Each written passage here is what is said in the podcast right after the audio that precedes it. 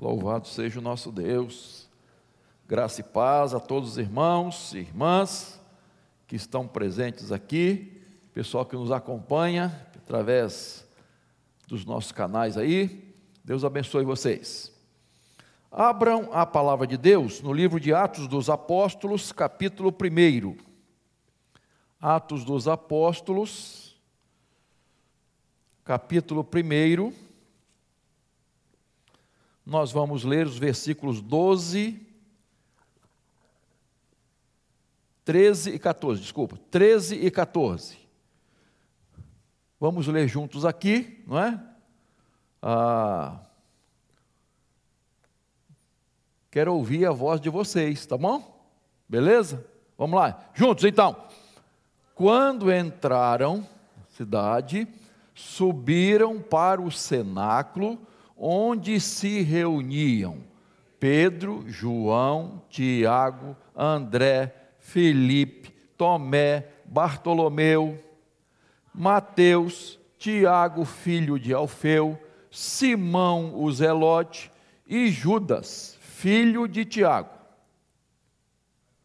Todos estes perseveravam unânimes em oração com as mulheres com Maria, mãe de Jesus, e com os irmãos dele. Naqueles dias, Pedro. Não, não, só, só até ali, fomos a demais. Está aí, até 13 e 14, tá bom? Beleza. Em casa você vai, você continua aí a leitura. Ah, quando Pedro então se levanta, aí tem a primeira assembleia e eles escolhem um substituto de Judas Iscariotes, né? E que foi quem? Uhum. É esse mesmo. Vamos lá. Então eu quero falar sobre oração, queridos. O tema priorizando a oração. Se nós pararmos para pensar, qual seria hoje a maior necessidade de uma igreja. Mais organizações, além das que temos, um planejamento mais efetivo, mais projetos ou novos projetos, mais ministérios, mais recursos financeiros, melhores métodos para o trabalho do Senhor. Tudo isso é importante tem seu lugar. Mas, queridos, a maior necessidade hoje da igreja, de um modo geral, é de homens e mulheres que oram. Homens e mulheres de oração, que priorizam a oração. Eu já ouvi vários obreiros, pastores, colegas, não é? No final do ministério, dizendo assim: se eu pudesse voltar atrás e recomeçar o meu ministério, eu daria mais prioridade à vida de oração. Já ouvi vários falarem sobre isso, mas eu nunca ouvi um um pastor, um irmão, não é? dizer que se pudesse voltar atrás, aquele que prioriza a oração não faria isso. Nunca ouvi. Quem prioriza a oração, quem cuida de uma vida de oração, quem procura ter uma vida de comunhão com Deus, nunca se arrepende. Quer continuar sempre buscando mais a Deus. Aqui nesse texto, nós temos aqui a primeira reunião de oração é, da igreja primitiva. Eles foram para o cenáculo, e vocês sabem muito bem que era aquele segundo andar, aquele um espaço mais amplo da casa, né? E ali eles estavam reunidos. A primeira reunião que a igreja fez. E eu quero destacar aqui exatamente esse encontro, tá? Esse encontro de oração. Ah, eu quero pensando nesse tema, priorizando a oração, fazer três perguntas e responder essas três perguntas. Primeiro, primeira pergunta: quem estava orando? Olha o texto, por favor. Verso 13. Nós já lemos, mas volte a ele, é importante. Tá? Quando entraram na cidade, subiram para o cenáculo onde se reuniam Pedro, João, Tiago, André, Felipe, Tomé, Bartolomeu, Mateus, Tiago, filho de Alfeu, Simão Zelote e Judas, filho de Tiago. O verso 14, parte B, diz: com as mulheres, tá? com Maria, mãe de Jesus, e com os irmãos dele. De quem? De Jesus. Tá? Verso 15, a parte B, formava um grupo de mais ou menos 120 pessoas. Veja aí. Né, a parte 15 nós não lemos. Né? Então, ah, e se você observar o verso 14, ele começa dizendo assim: todos. Observa aí no texto: todos. Irmãos, estavam ali reunidos para oração, todos. Os discípulos, os apóstolos, né? No caso aqui, no caso, os onze, porque Judas, que o traiu, né? Se enforcou, aquele negócio todo, e eles, estavam, eles iam se reunir para é, orar pedindo a, a, direção de Deus para um outro, um, um substituto de Judas. Tá? Então, eles estavam ali reunidos. Que foi, quem foi mesmo? Ah, beleza, alguém lembrou. Matias, tá? Que foi substituto de Judas. Então, veja ali, estavam os onze, estavam as mulheres, Maria, mãe de Jesus, e os irmãos de Jesus. Mas irmão de Jesus, não eram os apóstolos? Hã? Não. Porque tem gente que, que quer bater na tecla de que Jesus, que Maria não teve mais filhos, né? Então há vários textos mostrando isso, de, eh, distinguindo quem eram os apóstolos, as irmãs e os irmãos. Jesus tinha irmãos e irmãs. que depois do nascimento de Jesus, Maria e José tiveram a vida normal como um casal e eles tiveram vários filhos. E a princípio, se você olhar depois João 7,5, os irmãos de Jesus não criam nele. Ficaram assim. Né? Não. É, João 7,5, depois você pode ver. Mas agora depois da ressurreição, eles depositaram fé em Jesus, no irmão, que era o Salvador. Então, eu, eu quero destacar, irmão, exatamente é, é, é, essa reunião de oração, em que todos estavam reunidos para oração. Ninguém ficou de fora, irmãos.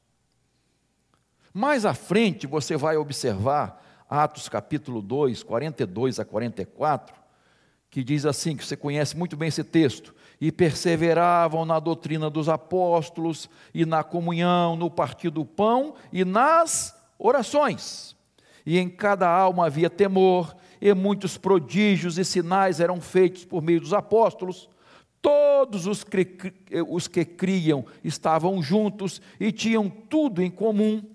Você vai observar que não só aqui nesses versículos, mas no livro de Atos há uma ênfase nessas palavras. Cada um, todos, tudo. Mostrando a comunhão que eles tinham, a união que eles tinham. É muito importante a gente entender isso, irmãos, envolvendo a dedicação, a consagração dos todos os servos de Deus todos buscando ao Senhor. E aqui eles estavam numa reunião de oração. Todos estavam ali. Ninguém faltou, queridos. Vocês já pensaram se todos hoje fizessem isso? Hein, Klebs? Já pensou? Que, que bênção seria? Não estou dizendo, irmãos, que as pessoas não podem, não possam orar em casa, em, outra reunião, e, e, enfim, não estou dizendo isso não. Em outras organizações, nada disso. Pelo contrário, é muito importante isso. Mas, quando a igreja se reúne, irmãos, é diferente. Quando todos, como diz o texto, todos, preocupados com a oração. Já pensaram se todos os membros da igreja estivessem preocupados com essa comunhão?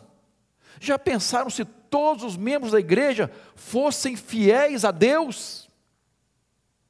Se todos os membros da igreja procurassem evangelizar, falar de Jesus para os outros, já pensaram se todos os membros da igreja fizessem a obra missionária, se o coração ardesse pela obra missionária, já pensaram se todos estivessem imbuídos para ajudar os, os fracos na fé, os afastados, para ajudar aquelas pessoas que precisam de pão, de uma cesta básica. Já pensaram se todos fizessem isso? Que como seria a igreja? Se todos testemunhassem de Jesus. Ah, irmãos, a igreja seria diferente. Seria uma maravilha. Ao longo dos séculos, irmãos, de um modo geral, com algumas exceções, as reuniões de oração foram caindo. A princípio, eu sempre destaco isso, né? A, a tarefa mais fácil de se fazer, que você faz em qualquer lugar, em casa, no trabalho, na igreja, você pode estar em oração, se torna mais difícil. A que menos se pratica. Por quê?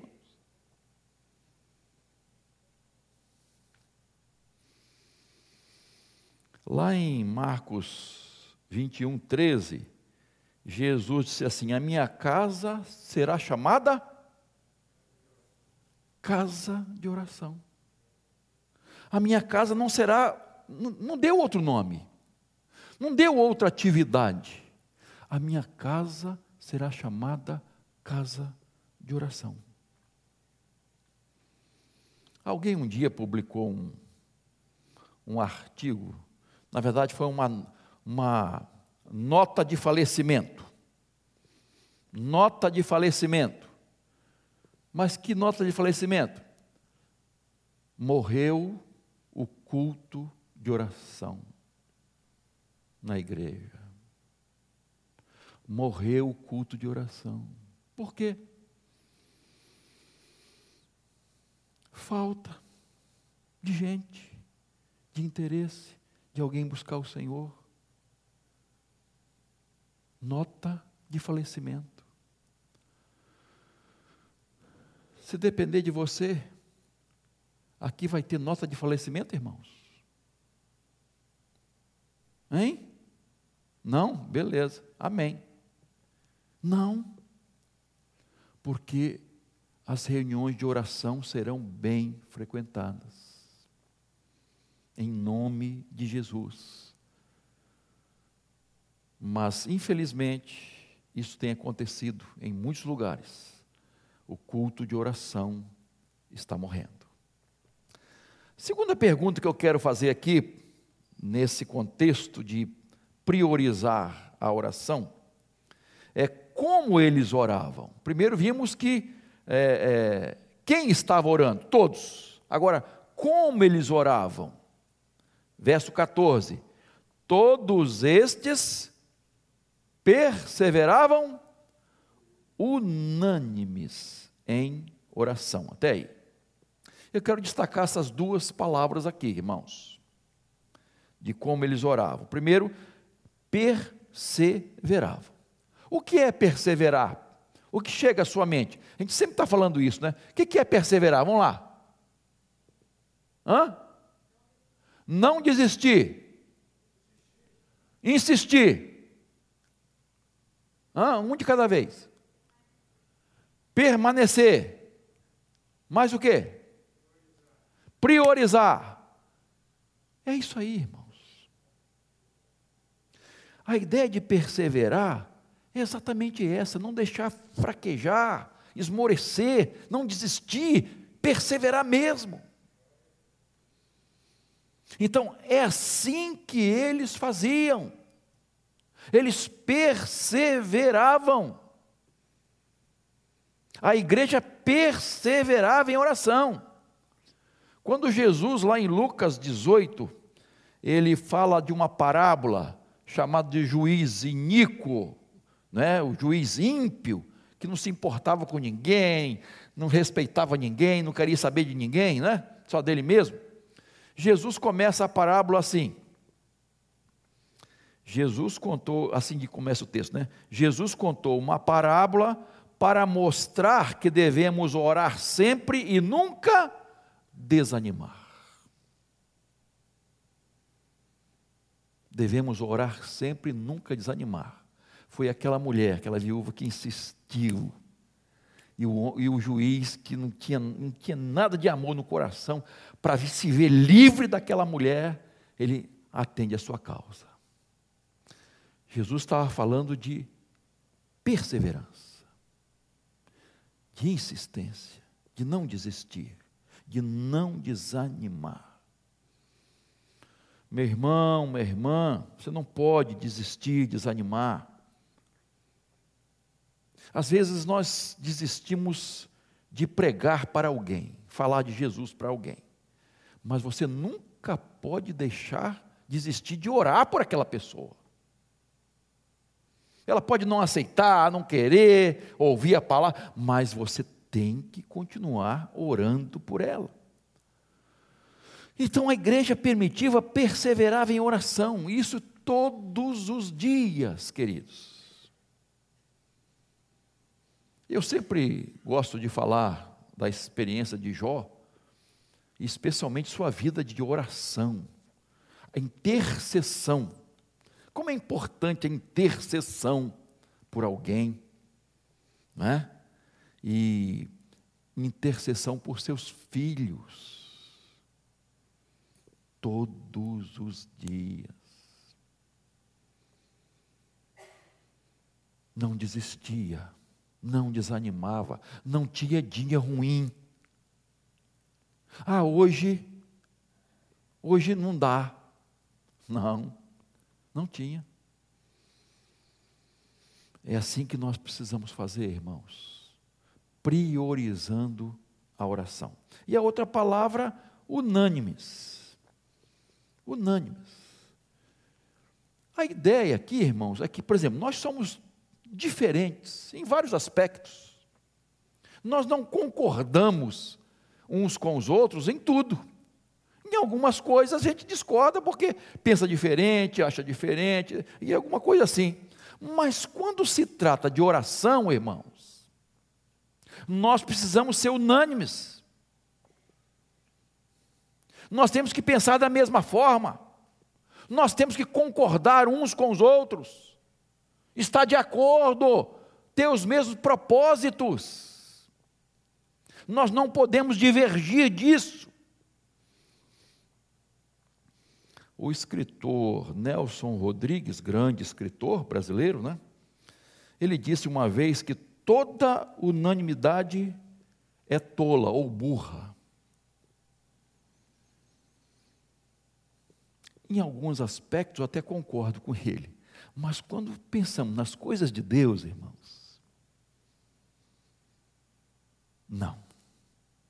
Nós precisamos ser unânimes nós precisamos todos pensar da mesma forma, ter os mesmos propósitos, os mesmos objetivos. E, e quando pensamos em oração, então, nós precisamos ser unânimes. Já pensaram, irmãos, se a igreja fosse unânime em relação à oração, à comunhão com Deus, o partir do pão, como já falei, as orações, fidelidade, temor a Deus, se cada um zelasse por isso, primasse por isso, Então, como eles oravam? Com perseverança e eram unânimes. Terceira pergunta: por quê e para que eles oravam? Quais os objetivos das orações? Lá em Atos 1, 24, eles se reuniram para tomar uma decisão. Em Atos 4, 23 a 31, eles oraram para pregar com ousadia. Em 12, 5, a igreja estava perseverando em oração, porque Pedro estava preso. E um anjo foi lá libertá-lo. Vocês lembram disso? Capítulo 13, 1 a 3, eles estavam orando em relação à obra missionária. E você vai ver, irmãos, você vai observar que em quase todos os capítulos do livro de Atos há referência à oração. É impressionante. Vale a pena fazer esse exercício. Então, o que, que isso mostra? Que há uma grande evidência de que o povo de Deus, isto é, a igreja de Jesus, priorizava a oração. E quando a igreja prioriza a oração, as coisas acontecem, irmãos. Grandes coisas acontecem. Maravilhas de Deus acontecem. Quando nós estudamos a vida de Jesus, você vai observar que ele priorizava a oração. Irmãos, Jesus, sempre rodeado de muita gente, às vezes ele tinha que fugir, às vezes ele tinha que dar um, uma, um, como é que chama aí, onde? Escapulida, sabe? Não é enganar, não, mas oh, oh, vou sair aqui pela tangente para orar. Para orar. Jesus priorizava a oração mais do que tudo no seu ministério. Então, irmãos, a igreja orava porque Jesus ensinou a igreja a orar. A igreja orava porque Jesus mandou a igreja orar. A igreja orava porque Jesus deu o exemplo maior. Ele próprio fez isso.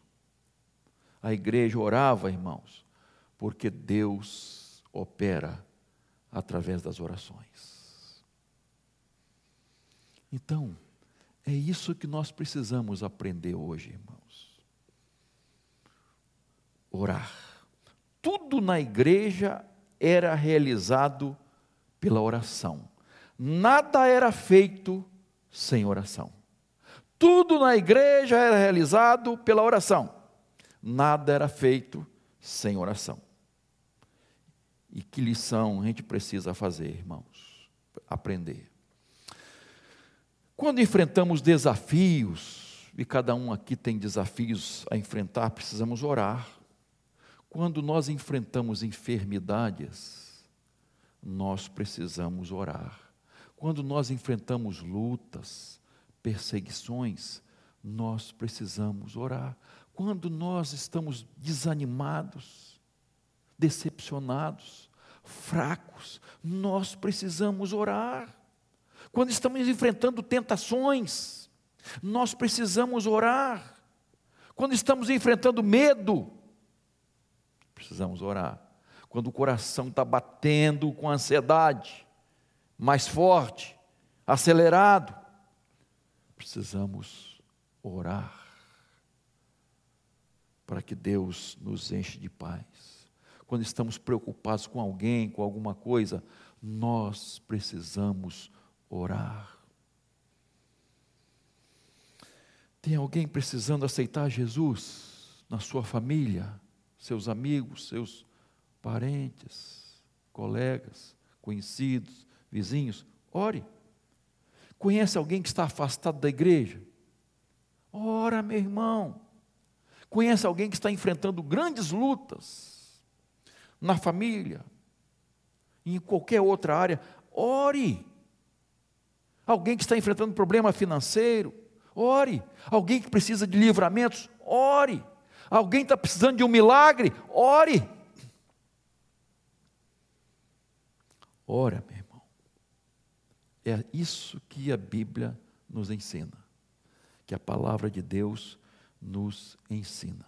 Orar sem cessar. Orar sem cessar. Que Deus nos ajude a aprender essas três lições, queridos. Três perguntas sobre prioridade da oração. Quem estava orando? Quem? Hã?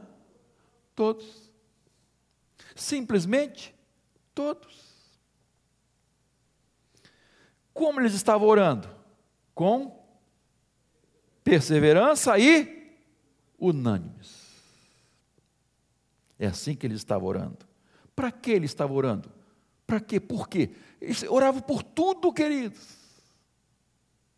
É só você ir seguindo o livro de Atos. Orar. Eles nada faziam sem oração. E como nós precisamos, irmãos, lembrar disso, vivenciar isso. Cada dia, viver na dependência de Deus às vezes tem dias mais difíceis do que os outros, não tem? É nesses dias, mais do que nunca, irmãos, que a gente tem que descansar, orar, pedir que Deus nos guie e nos faça acalmar diante de tantas tempestades, lutas, dificuldades que nós enfrentamos. É a oração que é esse socorro que nós temos, irmãos, esse recurso que Deus deixou para nós, a oração. Recorra à oração, a essa comunhão com Deus. É muito importante. Esses dias eu estava é, lendo sobre John Wesley, o gran, um dos grandes avivalistas do século XVIII. Este homem pregou mais de 44 mil sermões. A história, a biografia dele diz que ele viajou a cavalo mais de 500 mil quilômetros pregando o Evangelho. Escreveu vários livros de teologia, enfim. Esse homem ganhou milhares de almas para Jesus, sacudiu a Inglaterra e outros países. John Wesley. Mas quando ele era jovem, ele fez um propósito, irmãos. Ainda muito novo, ele fez um propósito de todos os dias pela manhã acordar mais cedo e gastar uma hora em oração. Todos os dias. E à noite, estudar a Bíblia e orar também. Ele passava horas à noite fazendo isso. Propósito. E a história diz que ele não deixou de fazer isso. Jamais. E foi um dos homens mais usados por Deus na história do avivamento do cristianismo. E é sempre bom lembrar que ele tinha uma mãe de oração. Como é que chamava a mãe dele? Suzana. Uma mãe de oração que orava por todos os seus filhos. E o avivamento veio por este homem e o irmão dele. Acho que é Carlos Wesley, se eu não estou, falha a memória. Que liderou a música do avivamento os dois filhos desta mulher de oração. Gente que priorizou a oração, irmãos. A oração pode mudar a nossa vida, irmãos. A oração muda uma vida. Por isso que nós precisamos priorizar a oração. Que Deus nos ajude, irmãos para que, a exemplo da igreja primitiva, daquela primeira reunião que fizeram de oração, nós possamos também priorizar a oração na nossa vida, na nossa igreja, na nossa família e nas nossas reuniões, para a glória de Deus. Amém?